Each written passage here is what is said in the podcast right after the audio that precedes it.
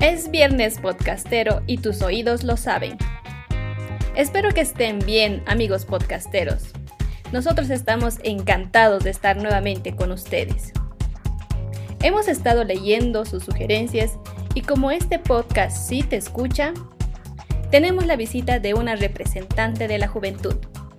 Ella es orureña, se ha atrevido a romper esquemas sociales, ha participado en los Juegos Plurinacionales en la disciplina de fútbol damas y nos contará sus experiencias en pandemia. Ella es...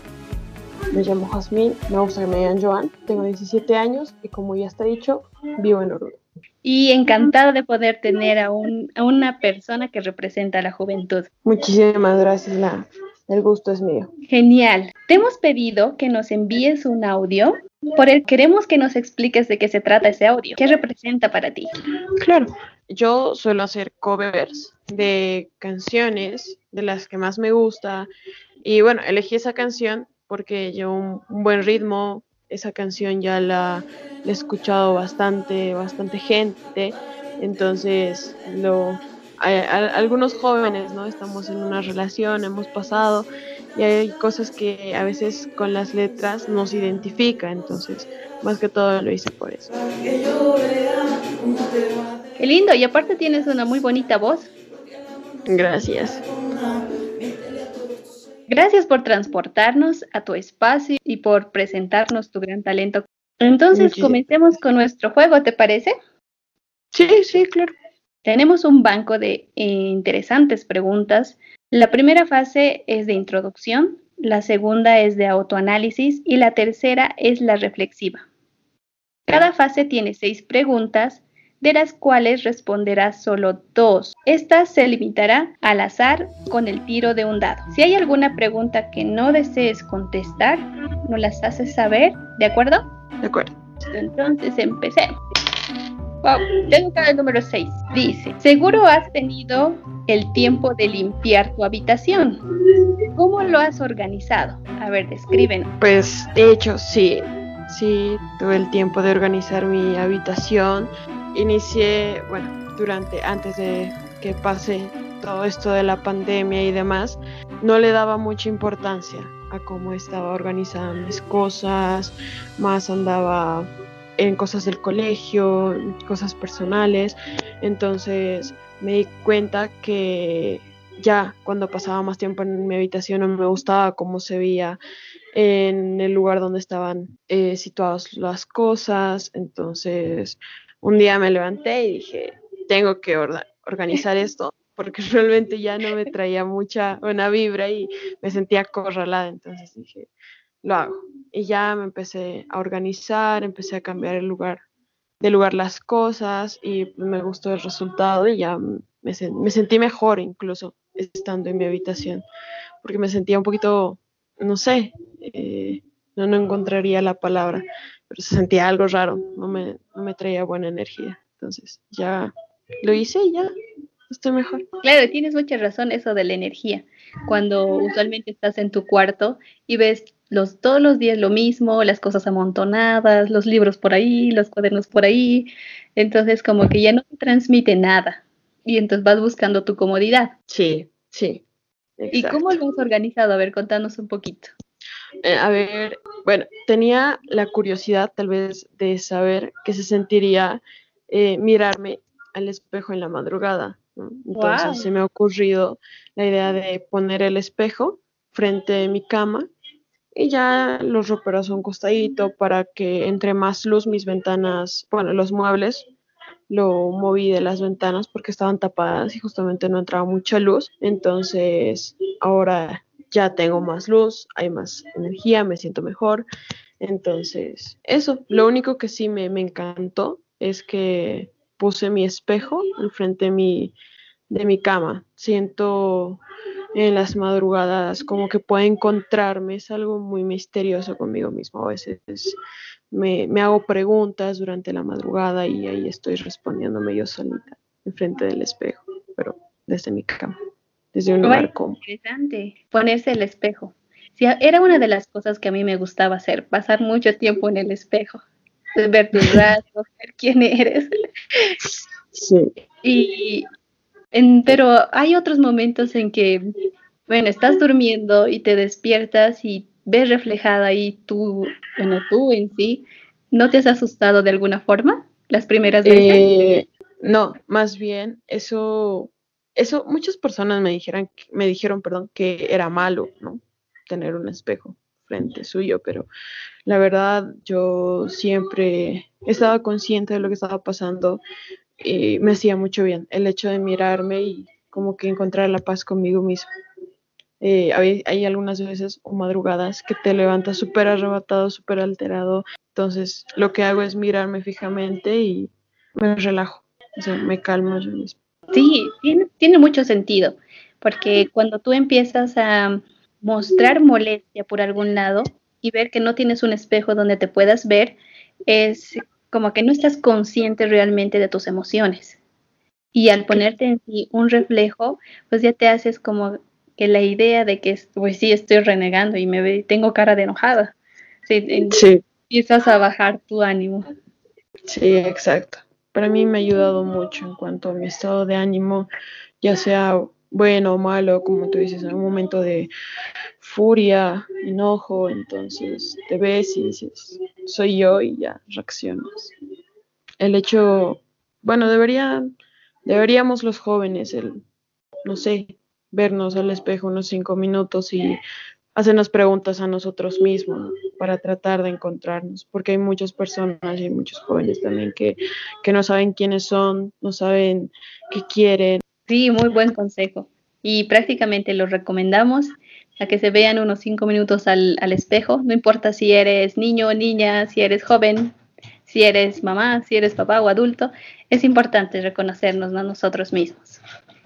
Exacto. ¡Wow! ¡Qué lindo! Entonces, ¿vas a seguir manteniendo el espejo cerca de tu cama? Sí, sí, sí. Bien. Entonces, pasemos a otra pregunta, ¿te parece? Sí, dale.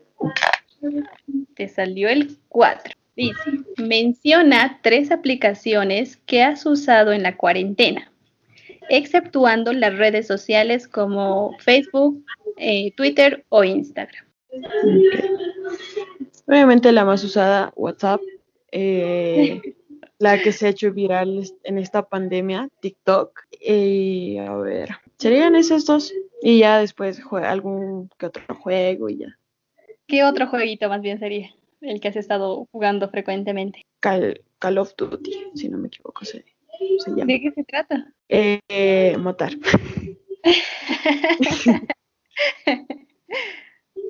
¿Y WhatsApp por qué ha sido tan usado por ti? De alguna manera u otra he interactuado un poquito más con amigas no tan cercanas a mí, ¿no? En cuanto antes de todo lo sucedido, y era el único medio por el cual me podía comunicar con ellas, había una personita especial ahí, entonces más que todo frecuentaba en WhatsApp que en Facebook o cualquier otra red social. Entonces, ¿era una forma de mantenerte cerca de tus amigos? Sí, también hay cosas buenas y malas que rescate de todo eso. ¿Cuáles serían más o menos las buenas? Bueno, lo que típicamente nos dicen los padres, no, existen los amigos. Entonces, con todo, con la distancia, con los problemas, con los bajones que se han dado, eh, me puede dar cuenta que solo están unas cuantas personas o simplemente está una o dos para apoyarte. Entonces, en la que puedes confiar también, que simplemente lo que mucho he escuchado, que no es cantidad, sino calidad.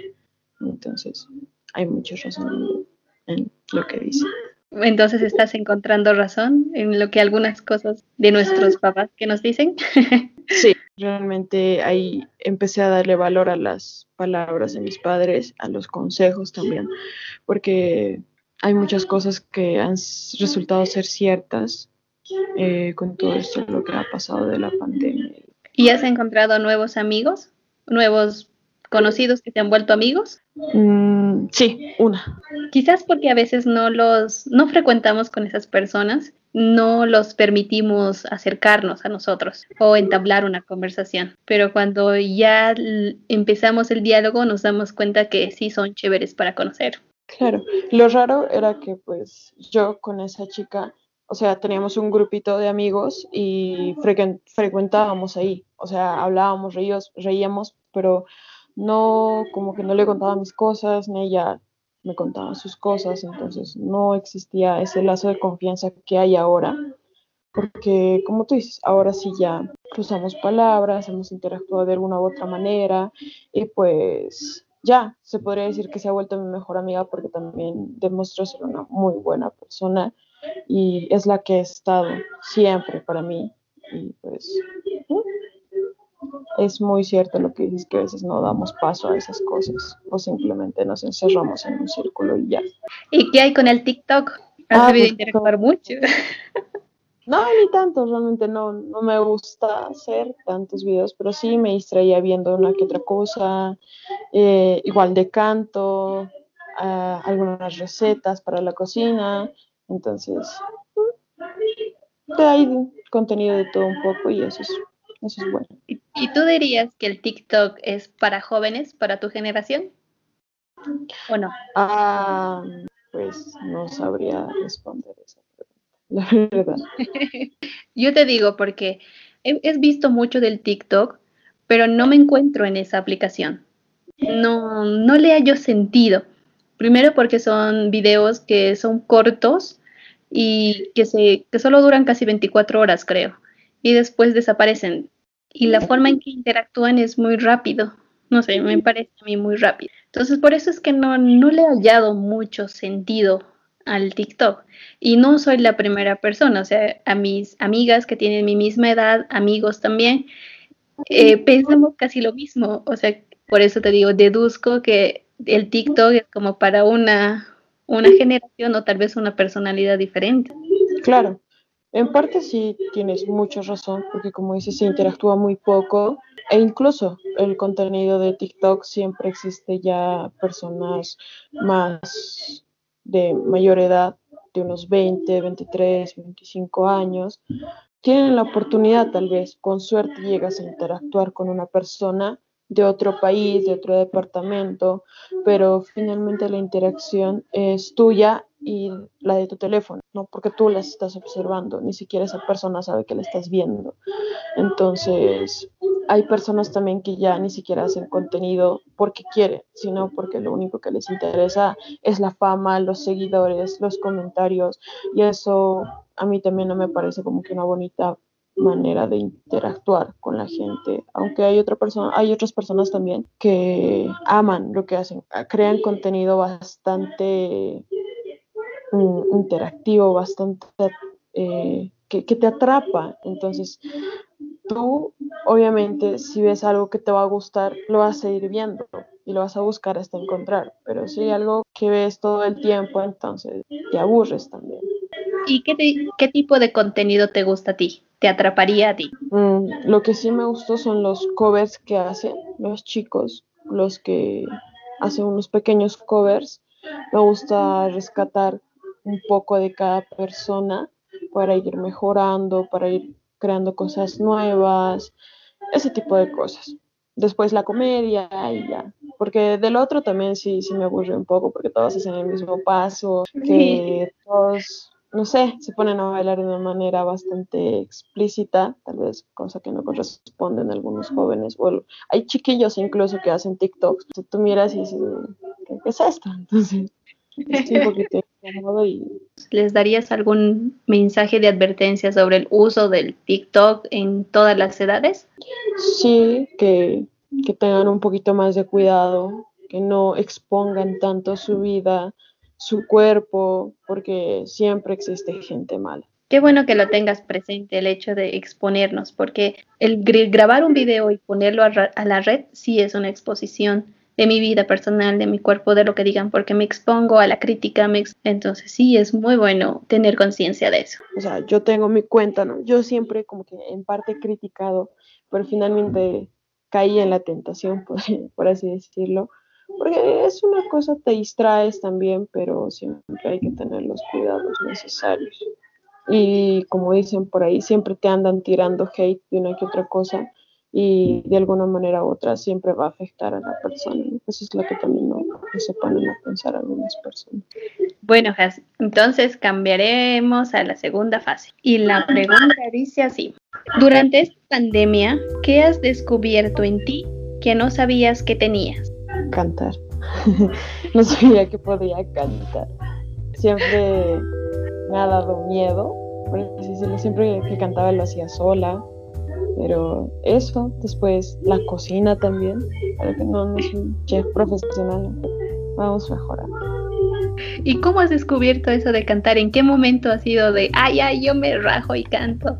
Eh, eh, hice un primer video, es eh, el año pasado, antes, no, ya cuando pasó todo esto, un día antes de mi cumpleaños, ¿no? Entonces, algo que no se notaba mi voz y, o sea, yo dije, ¿por qué no lo pruebo otra vez? Entonces volví a grabar otro video, me gustó, a mí personalmente, me, me, gustó cómo ha quedado, me gustó la tonalidad de mi voz, entonces quise seguir intentándolo y ya hubo gente de la que también le ha gustado y dije, ah bueno, entonces voy a seguir con esto, obviamente mejorando cada vez un poquito más, porque de tener una voz así de wow, qué, qué, lindo, qué afinado, no, no tengo, pero vamos a mejorar. Claro, todo es mediante práctica, ¿no?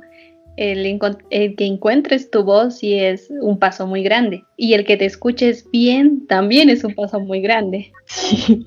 ¿Y qué hay con la cocina? Ah, pues la cocina lo, descubrí de una manera diferente, que prácticamente al principio fue obligado porque pues mi mamá me obligaba a cocinar y, que, y bueno, dije tengo que hacer algo bien, me, me ponía a ver videos, eh, me, me metí a la cocina y estaba como 10 minutos ahí analizando qué voy a hacer, viendo las cosas, cómo se hace, cómo se corta. Y me daba miedo bajarme el dedo tanto ya, con calma, eh, fui creando una que otra cosa, experimentando sabores, muchos de ellos me gustaron, como también muchos de ellos me hicieron mal por andar experimentando, así que preferí irme por lo seguro nomás. Y a mí me enseñas a cocinar.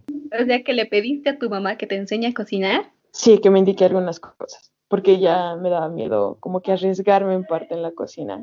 ¿Y qué tal enseña tu mamá? Bien, eso es muy paciente, al menos conmigo. ¿Y qué te salió bien?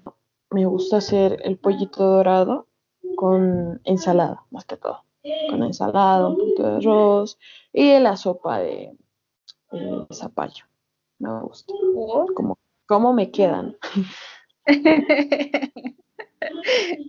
De todas formas, te la vas a comer. bueno, entonces pasemos a otra pregunta.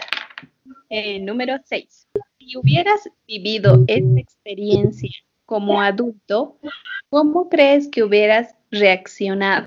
Depende de dos casos, al menos para mí. Si obviamente hubiera tenido mi familia, al igual que muchos padres, eh, hubiera previsto la salud de mis hijos y demás. Y si hubiera estado solo, pues cuidarme a mí, obviamente hubiera sido un poco aburrido, pero hubiera buscado una que otra cosa para pasar esta cuarentena. ¿Le has visto difícil para tus papás el hecho que ellos son adultos? ¿Qué has percibido de ellos? Que sí, sí fue un, golpe duro para todos. Y por yo creo que más sí para las personas adultas que son los que sostienen el hogar, ¿no? De manera emocional, económica y todo. Entonces, muchos hijos dependen de la estabilidad emocional de sus padres, como también hay muchos que no. Pero lo que sí no podemos negar es que también muchos dependen de la estabilidad económica, como también hay muchos que no. Sí, fue un poquito complicado porque eh, al principio no se podía salir, no había trabajo, entonces había un momento de desesperación en algunos padres. ¿Y cómo lo has visto la convivencia en tu caso? Uh, sí fue mejorando mucho, mucho, mucho, porque pues mis papás trabajan, ambos trabajan, entonces yo iba eh, al colegio por las mañanas, mi hermano por las tardes, entonces prácticamente éramos una familia muy, muy separada, que solo nos veíamos a mediodía y en las noches un ratito, porque ellos regresaban del trabajo cansados, nosotros con las tareas, entonces había muy poca convivencia. Eh, no puedo decir que había poca comunicación, sí lo había, pero no la suficiente y no la necesaria que debería haber en cada hogar. Entonces, sí, ha mejorado mucho.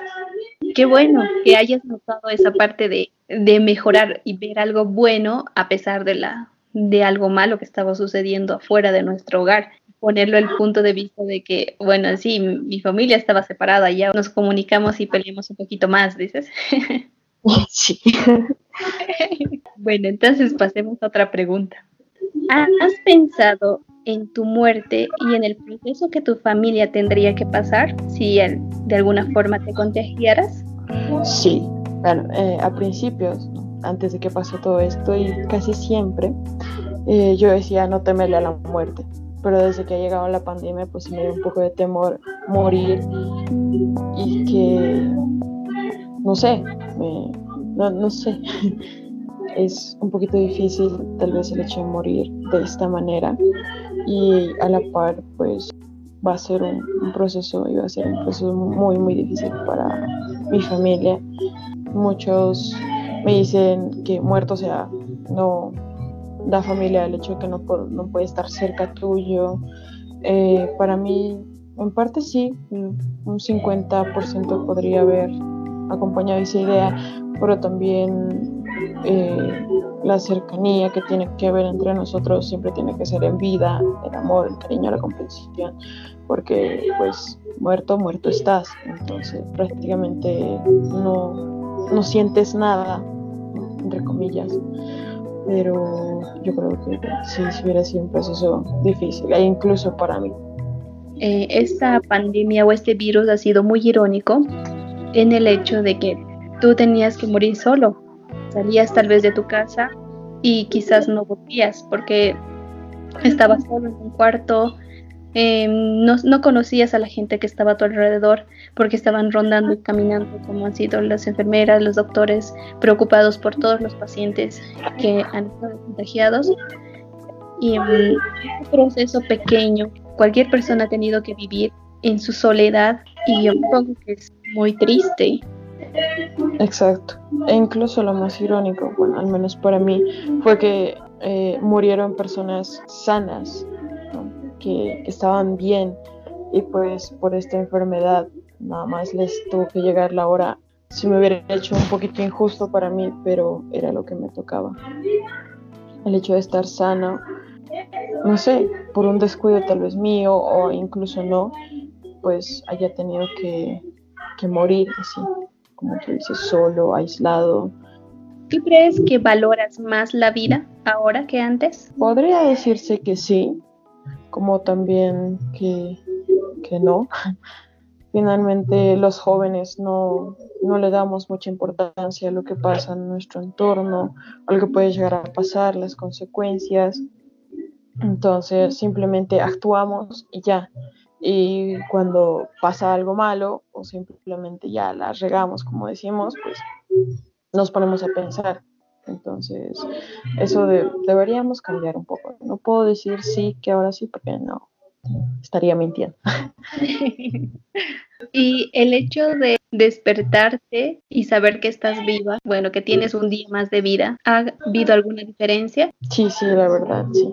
Hice unas dos veces, hice lo que no suelo hacer, que es agradecerle a Dios por un día más de vida, por despertar junto a mi familia, porque pues quiero o no vivo viva, pero voy a poder ayudar, a poder colaborar en alguna otra cosa, voy a poder mejorar cada un, día más, y pues muerto no se puede hacer absolutamente nada aprovechar lo más posible mientras tengas vida. Exacto. Yo lo que sí estoy poniendo en práctica es, como dicen muchas personas también, vivir tu, este día como si fuera el último y es muy cierto.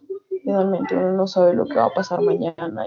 Puedes estar hoy renegando, enojado con tu familia o triste por alguna que otra cosa. Pues en unas cuantas horas, minutos o incluso segundos puedes irte de este mundo y, y no te vas bien contigo mismo. Lo único que tal vez te puedes llevar una sonrisa de tu madre, de, tu, de tus papás, si tienes hermanos, de tus hermanos, de ti, el hecho de estar tranquilo contigo mismo es algo tal vez en parte bonito que no se puede llevar. Qué bueno que lo hayas reflexionado de esa forma, que hayas tenido el tiempito de pensar, porque a veces mientras tenemos, somos niños, somos jóvenes, quizás no está por nuestra mente que vamos a morir, pero realmente es una etapa, una faceta de nuestra vida. Si bien nacemos, de alguna otra forma vamos a morir. Bueno, otra pregunta. Escríbeme esta pandemia en tres palabras. No sabría responder. Una ¿Alguna otra palabra? ¿Una palabra? Reflexiva, tal vez. ¿Por qué habrías escogido esa? Como ya lo había mencionado anteriormente, pues no todos, pero muchas personas sí se han puesto a reflexionar, a valorar las cosas que tienen, lo mucho o poco que tienen, eh, valorar la compañía o la cercanía de, una, de un familiar tuyo, tu estadía en tu hogar.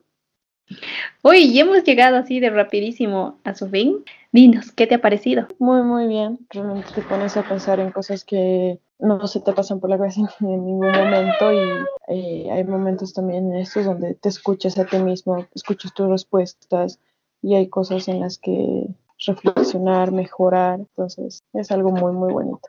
Fue algo muy bonito interactuar con. Queremos darte las gracias por ser eh, como eres, y estar con nosotros aquí presentes. Eh, eres una persona muy interesante para conocer.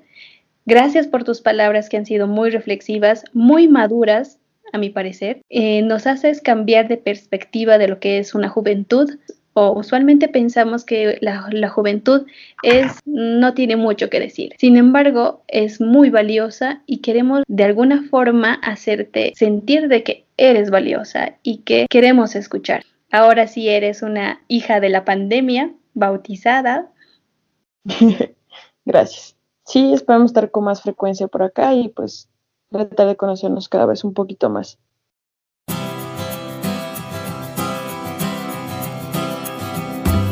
Te damos las gracias por acompañarnos y escuchar una nueva experiencia de vida. Apoya y sigue nuestra iniciativa en las redes sociales Estamos como Somos Hijos de la Pandemia en Facebook e Hijos Pandemia en Twitter. Escucha este y futuros episodios en Spotify, Anchor FM, Apple Podcast o cualquier plataforma de tu elección. Y recuerda que somos hijos de la pandemia.